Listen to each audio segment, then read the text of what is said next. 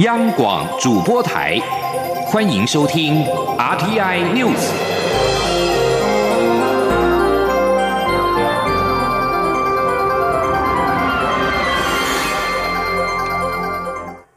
各位好，我是主播王玉伟，欢迎收听这节央广主播台提供给您的 RTI News。今天是二零二零年一月八号，新闻首先带您关注中东情势。美国击杀伊朗重要将领，造成中东情势升温。伊拉克国会要求美国撤离驻军。伊拉克总理马蒂七号表示，他收到美军信函，信中描述美军撤离伊拉克的步骤。美国国防部长艾斯培七号再度重申，美军不会从伊拉克撤军。他也表示，美国应预期伊朗会采取报复行动。马蒂在电视转播的内阁会议上表示，他在当地时间六号晚间八点收到数名及翻译版的信函。信函当中，率领伊拉克特遣部队的美国准将西里在信中告诉伊拉克对等官员，美国准备从伊拉克撤离驻军。不过，美国国防国国防部长艾斯培否认美军将撤出伊拉克，并且表示美国希望目前与伊朗的紧张对峙降温，不过也准备面对可能爆发的战争并终止战争。伊拉克总统。伊朗总统鲁哈尼在七号告诉法国总统马克宏，美国在中东地区的利益岌岌可危，美国将无法逃脱这项重大罪行的后果。现在，美国与伊朗之间的冲突一触即发，美军第八十二空降师紧急开赴中东，北卡罗来莱纳州布拉格堡基地有六百名官兵在周末开拔，多数是年轻士兵，他们知道首次出任务可能就要开战。根据路透社报道，这些官兵是第八十二空降师奉令前往中东的三千五百名伞兵的一部分。第八十二空降师被视为是美国陆军机动性最高的部队。即将焦点转回到国内，大选进入最后倒数，蔡英文总统在七号结束一整天的车队扫街之后，昨。昨天晚间赶赴南投、彰化两场造势晚会，并且与副手赖清德合体为彰化立委催票。蔡总统表示，如果让国民党重返执政，不仅年金破产阴影回来，能源转型也会停摆，六三三团队也会跟也会跟着回来。他呼吁支持者让民进党总统胜利、国会过半，才能守护改革成果。而选战的关键在彰化，力求激战区拼成胜选区。今天记者刘玉秋的采访报道。蔡英文总统勇敢自信护台同行车队扫街，七号一路向北挺进嘉义、云林、南投等地后，晚间又连改南投、彰化两场造势晚会，选战最后冲刺大催票。蔡总统晚间在彰化造势大会上表示，大选只剩下最后四天。对手国民党的广告铺天盖地，对执政团队抹黑，也对民进党发动攻击。他不是第一次选总统，但这样的对手倒是第一次遇到。国民党提不出政见，却要激起对立，鼓动仇恨，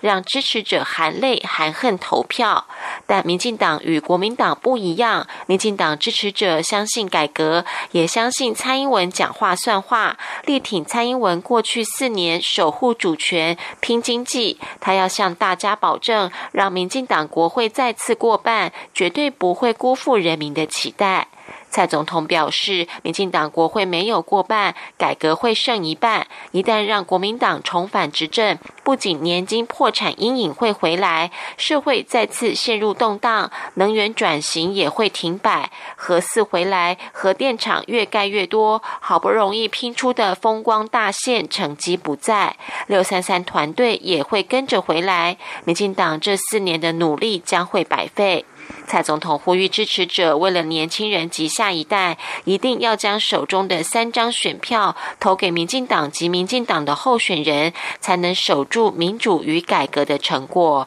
蔡总统说：“因为年轻人不想看到台湾又重启危险的核试，然后把解决不了的核废料丢给下一代，相信。年轻人不想看到经济又被锁回去中国，让。”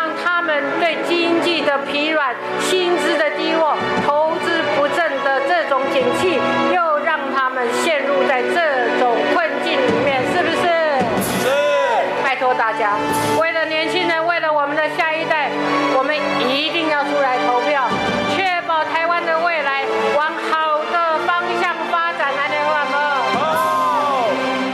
而彰化被民进党视为关键的基站区，民进党副总统候选人赖清德七号白天才刚陪同民进党彰化立委候选人车队扫街，晚间又与蔡总统合体催票。蔡总统的扫街车队八号将从彰化开扫，全力拉抬民进党四位彰化立委候选人，力拼彰化四席立委全雷打，让基站区变成胜选区。民进党彰化赢，台湾。一定赢！中央广播电台记者刘玉修的随行采访报道。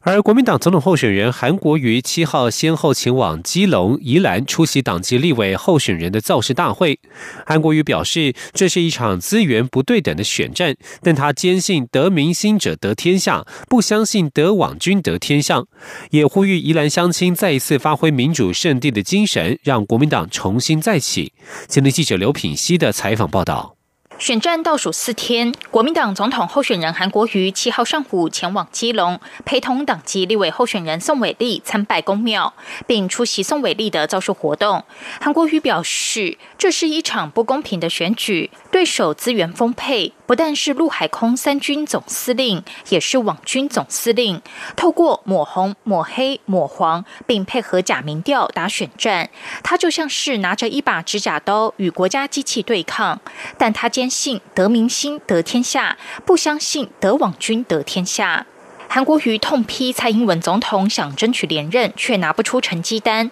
透过买通媒体让人民恐惧，获取选票。台湾民主沉沦至此，相当悲哀。他呼吁民众要睿智勇敢地投下这一票，向奥布与贪污腐败的政权说不。韩国瑜下午则转往宜兰出席党籍宜兰立委候选人吕国华的联合造势大会。韩国瑜在人群夹道下进场，受到热烈欢迎。民众沿途高喊“总统好”，韩国瑜动算。主办单位宣布现场超过两万人。韩国瑜致辞时再批民进党执政失去民心。呼吁宜兰乡亲再一次发挥民主圣地的精神，支持国民党重新再起，带领中华民国展翅高飞。他并强调，只要人民不放弃民主自由，就不用惧怕任何人的破坏伤害。他说：“我们永不放弃自由民主。当我们伸出我们温暖的双手，向全世界开放的时候，我们心中没有恐惧。”南北惊，我们不怕任何人来伤害我们，任何人来破坏我们，因为我们整个两千三百万台澎金马的台湾人民，都是最爱自由民主、最爱台湾的，对不对？韩国瑜表示，台湾如今面临困境，未来一定要走向开放。对于宜花东未来的发展，只要在不污染环境的情况下，他会全力冲刺经济、办好教育、发展地方建设，让货出得去、人进得来，大家都会发大财。央广记者刘品熙的采访报道。副总统陈建仁在七号也前往宜兰辅选。对于选情，被问到是否有拼场的感觉，陈建仁乐观表示，民进党胜利在望。陈欧珀也表现杰出，没有想过这样的情况。现在国际间相当关注台湾二零二零大选。外交部七号表示，共接待十团一百位来自北美、欧洲地区的学者专家，将依照访宾的需求，协助拜会各政党中央党部或竞选总部等单位。另外，合计约有一百家国际媒体，超过两百一十位外籍记者将在台湾采访这一次大选。外交部发言人欧江安表示，外交部欢迎各国人士来台观选，实地了解台湾民主体制运作，观察台湾的民主自由现况。有媒体报道，美国学者专家观选团七号抵台，因国民党总统候选人韩国瑜的竞选总部设在高雄，此团将不会南下拜访韩国瑜的总部，成为唯一没有拜会的总统候选人总部。相关人士表示，这个访团有提出拜会韩竞选总部的请求，但国民党中央考量访团时间，主要安排在台北的参访，包括国家政策研究基金会以及国民党中央等等。而除了外交部接待的观选团之外，台湾民主基金会也邀请了美国、立陶宛等国的学者来台观选。共有十多位。基金会执行长廖福特表示，将安排来台观选的学者拜会各政党竞选团队、大学的选举研究中心，以及参观竞选活动，也会到投开票所、选情中心了解选举情况。陆委会主委陈明通在七号下午接受专访，再度说明反渗透法。他强调，反渗透法不会影响两岸正常的求学、经商或宗教演绎，反而能够让两岸交流回归初心及常态。而对于北京当局重批反渗透法，陈明通认为，正是因为踩到对岸的痛脚，所以才会如此气急败坏。今天记者欧阳梦平的采访报道。反渗透法在去年十二月三十一号三读通过，但在野党仍有许多质疑与批评。陆委会主委陈明通七号下午接受电视专访时，再度强调反渗透法是反渗透，不反交流。他指出，目前法律原本就禁止来自中国大陆的政治现金、游说等行为，于是对岸就透过所谓在地协力者，以指示、资助或委托方式进行，这当然要禁止。反渗透法就是要针对所谓在地协力者加以。处罚。陈明通也说明，必须从事违法提供政治现金、违法从事竞选活动、违法进行游说、破坏集会游行以及妨碍选举等五项行为，才违反反渗透法。像是拿对岸奖学金的台生，或是得到对岸优惠的台商，都完全没有问题。除非接受中共指示，将其转为政治现金，交给台湾某政治人物或候选人，才违反反渗透法。对于有人质疑反渗透法对于指示、资助或委托的定义不清，陈明通表示，就是当事人要有清楚认知，有犯意的联络。所谓过失犯不罚，不知者也不罚。另外，行政部门如果发现渗透行为，也只有举发的权利，是否定罪、如何处罚，必须透过法院三级三审。何况还有媒体舆论的监督，因此不会滥权或滥诉。另外，在反渗透法通过后，中国大陆国台办重批民进党政府搞绿色恐怖、破坏两岸交流、制造两岸敌意对抗。陈明通表示，反渗透法规范的五种行为原本就是法律所禁止，对岸便透过渗透行为寻找代理人进行。现在总算有一个法挡住这些行为，北京方面当然会气急败坏，这也更加证明他们过去的渗透行为。他说。总统也讲过一句话啦，你不渗透我，我就不会有这个反渗透法嘛。所以正本清源，归根究底还是在于你对我进行所谓的瑞士力进行所谓的渗透统战的作为嘛。那今天我有这个法，当然是打到你的痛脚，所以你才哇哇叫嘛，打到你的痛处你才哇哇叫嘛。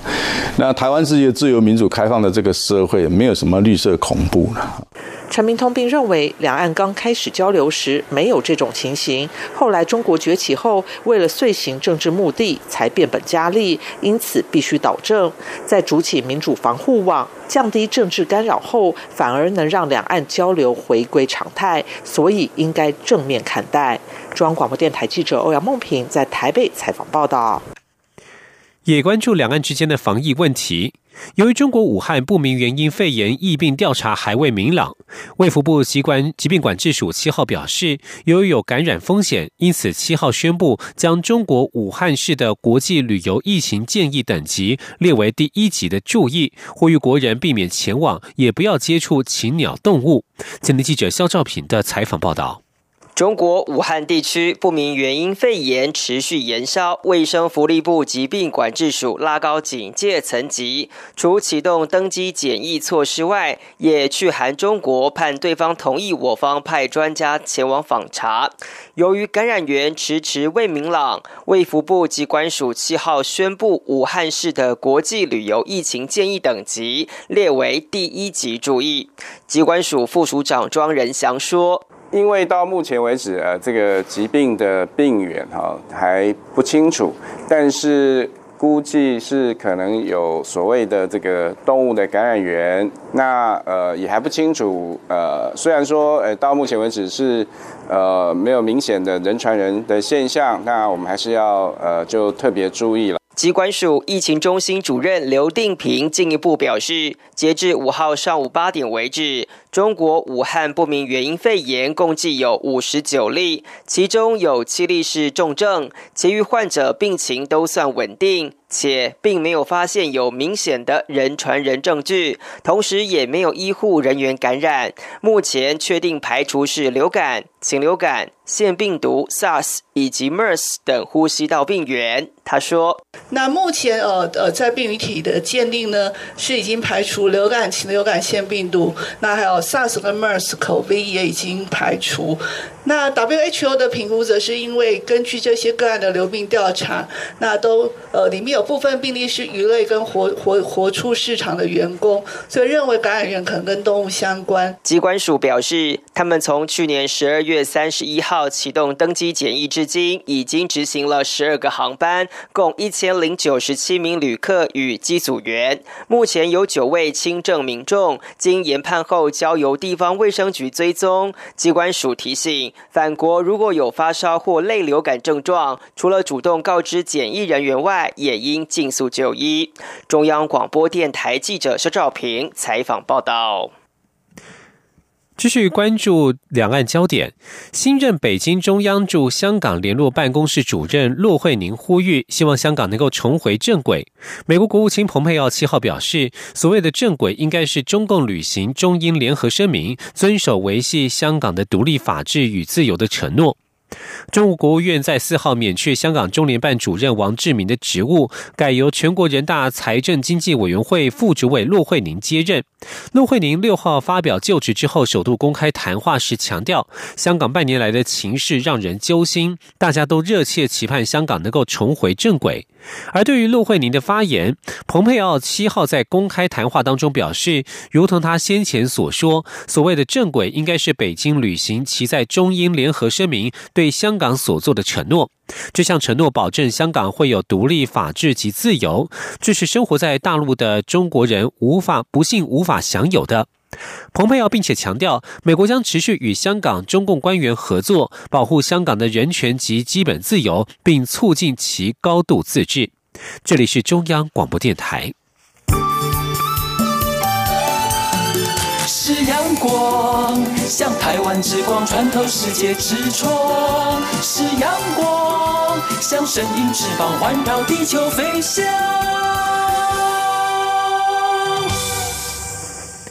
各位好，我是主播王玉伟，欢迎继续收听新闻。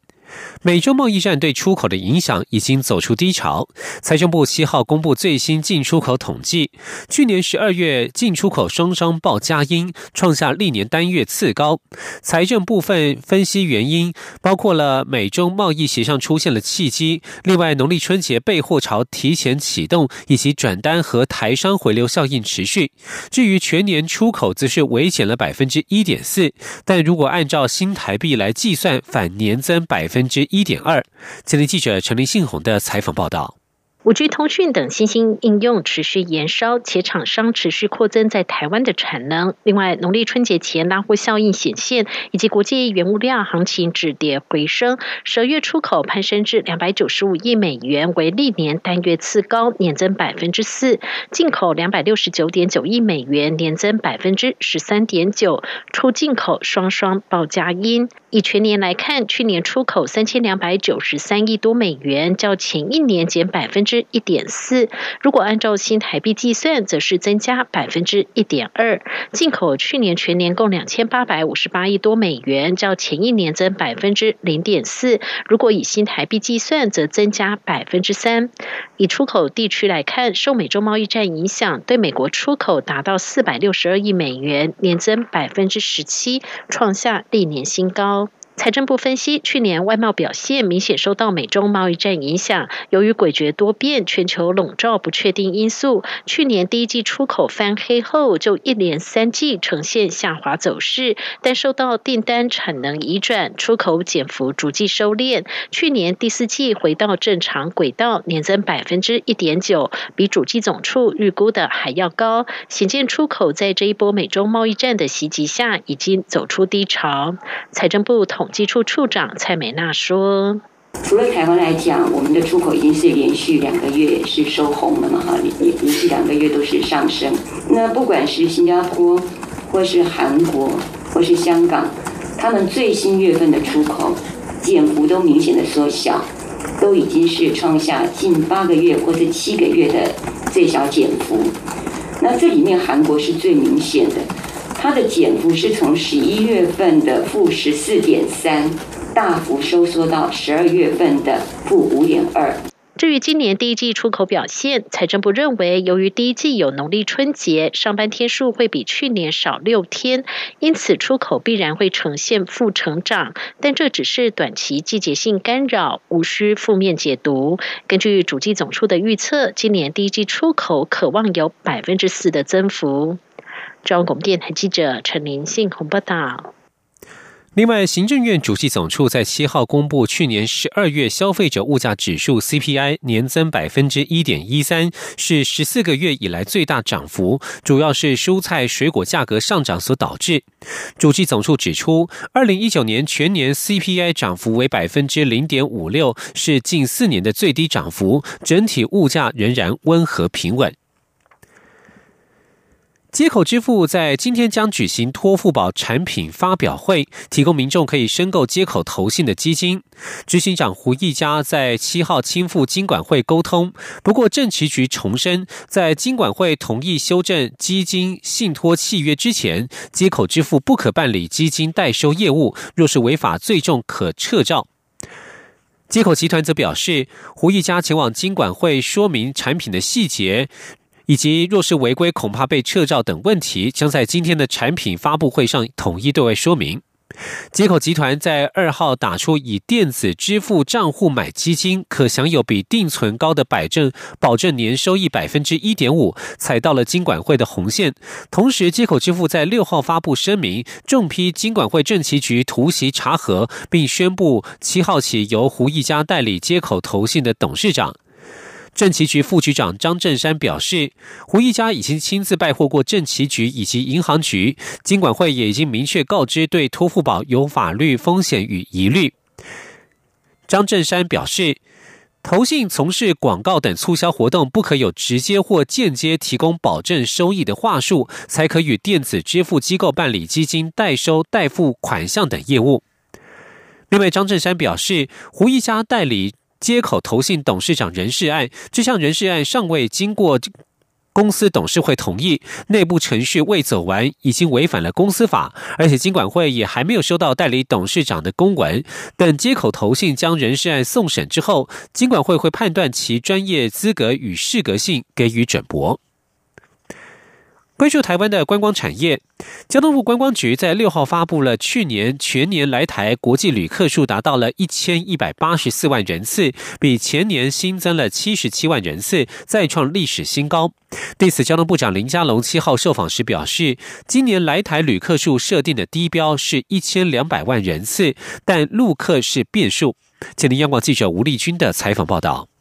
根据观光局统计，二零一九年来台国际旅客达一千一百八十四万人次，较二零一八年的一千一百零七万人次成长百分之七，再创历史新高。其中，在中国大陆去年八月无预警提前寄出陆客限缩令的影响下，去年来台陆客仍达两百七十一万人次，较前年微幅成长一万人次。不过，观光局并未就观光外汇及产值是否同步成长，以及二零二零年设定的国际来台旅客目标作出说明。对此，交通部长林佳龙七号出席观光局举办的“小镇漫游二点零”二零二零台湾经典山城小镇发光记者会后受访表示，目前观光产值还在计算当中。至于今年来台旅客数设定的低标，则是。一千两百万人次，但陆客是变数。他说：“就国际观光客哦，我想今年观光局设定的目标是一千两百万人，但我是觉得应该还可以再提高啦。那这里面当然有个变数，就是所谓的陆客。那陆客现在占差不多四分之一，当然这不是完全超支在我们。可是我觉得其他观光客的增加，你看像日韩还有新马这些东协的国家，其实还有非常大的空间。那我也相信哈，一千两百万的目标应该是低标了。我希望我们的观光局可以再往上提高。”此外，在陆客限缩、国民旅游人次衰退的冲击下，政府自二零一八年起陆续推出各项国旅补助，包括暖冬游、春游、秋冬游等，总计已砸下新台币五十六亿元。虽有业者叫好，但也因此引发部分疑虑，认为政府是在撒钱救观光，治标不治本。对此，林佳龙七号在交通部新春记者会上也表示。要不要持续补助国旅，并非操之在我，而是要看选后中国大陆是否结束限缩令。届时，行政院对于扩大国旅的做法也会适度调整。中央广播电台记者吴丽君在台北采访报道。在交通部的新春记者会上，媒体关切去年发生的南方澳断桥事件相关的惩处名单，直到去年十一月二十二号，由交通部行政司、人事处以及港务公司三方共同提出并呈送交通部之后，至今没有下文。交通部长林佳龙表示，由于必须配合国家运输安全调查委员会以及司法单位的调查，目前还在进行当中。尽管大环境对于表演艺术界而言仍然是相当的艰困，但是肩负起带动国内表演艺术发展重任的国家表演艺术中心旗下的三个场馆，在二零一九年缴出了相当不错的成绩。根据统计。二零一九年买票进入两厅院、台中国家歌剧院、魏武营国家艺术文化中心欣赏节目的人数达到一百二十三万人次，进入三场馆场域的民众则突破了一千万人次，显示台湾表演艺术的前景仍充满了许多可能性。今天央广记者江昭伦的采访报道。国家表演艺术中心七号举行记者会，回顾旗下三馆一团二零一九年一整年营运成果与二零二零年亮点节目。国表艺董事长朱宗庆表示，在表演艺术界，不管是政府、民间、大团、小团，最困难的就是卖票。去年一整年也确实很辛苦，但国表艺旗下的两厅院去年一整年买票进场人数有六十七点六万人次，台中国家歌剧院有二十四点八人次，魏武营有三十点六万人次，总计一百二十三万人次。而民众到访三场馆更突破一千万人次，显示台湾表演艺术未来仍值得期待。朱宗庆说：“除了一百二十三万买票进来看结婚的外，大概有一千万人在这个三馆所里面是流动的，啊，是参与这环境的。这样的一个反应过来的，在这么困难的环境里面，那么我看到好像还有一些值得被期待跟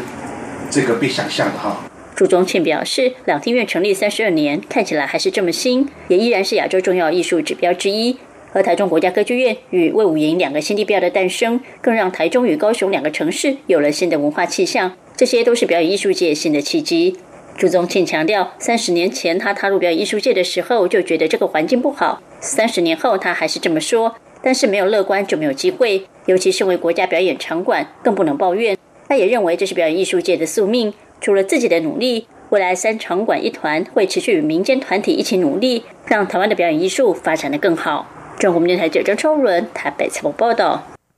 关心国际消息，奥地利保守派领袖库尔茨在七号宣誓就任总理，成为全球最年轻的民选领导人。他先前与极右派政治势力合组的政治联盟瓦解之后，这一次则是与绿党组成了令人难以置信的联合政府。现年三十三岁的库尔茨誓言捍卫气候与边界，他创下了奥地利首例延揽绿党组成联合政府。当地媒体形容这很奇特，而且令人难以置信。部分的观察家认为，若是奥地利的联合政府运作顺利，可成为欧洲其他国家的参考模式，因为欧陆各国都苦于应付民粹风潮，但是也得处理气候变迁的问题。而随同库尔茨宣誓就职的内阁首长过半数是女性，其中包括了国防部长，而且这些部长级官员有许多年龄在三十到四十多岁，相当的年轻。以上新闻由王玉伟编辑播报，相关新闻内容欢迎上央广网站点选收听。我们的网址是 triple w 到 r t i 打 o r g 打 t w，这里是中央广播电台台湾之音。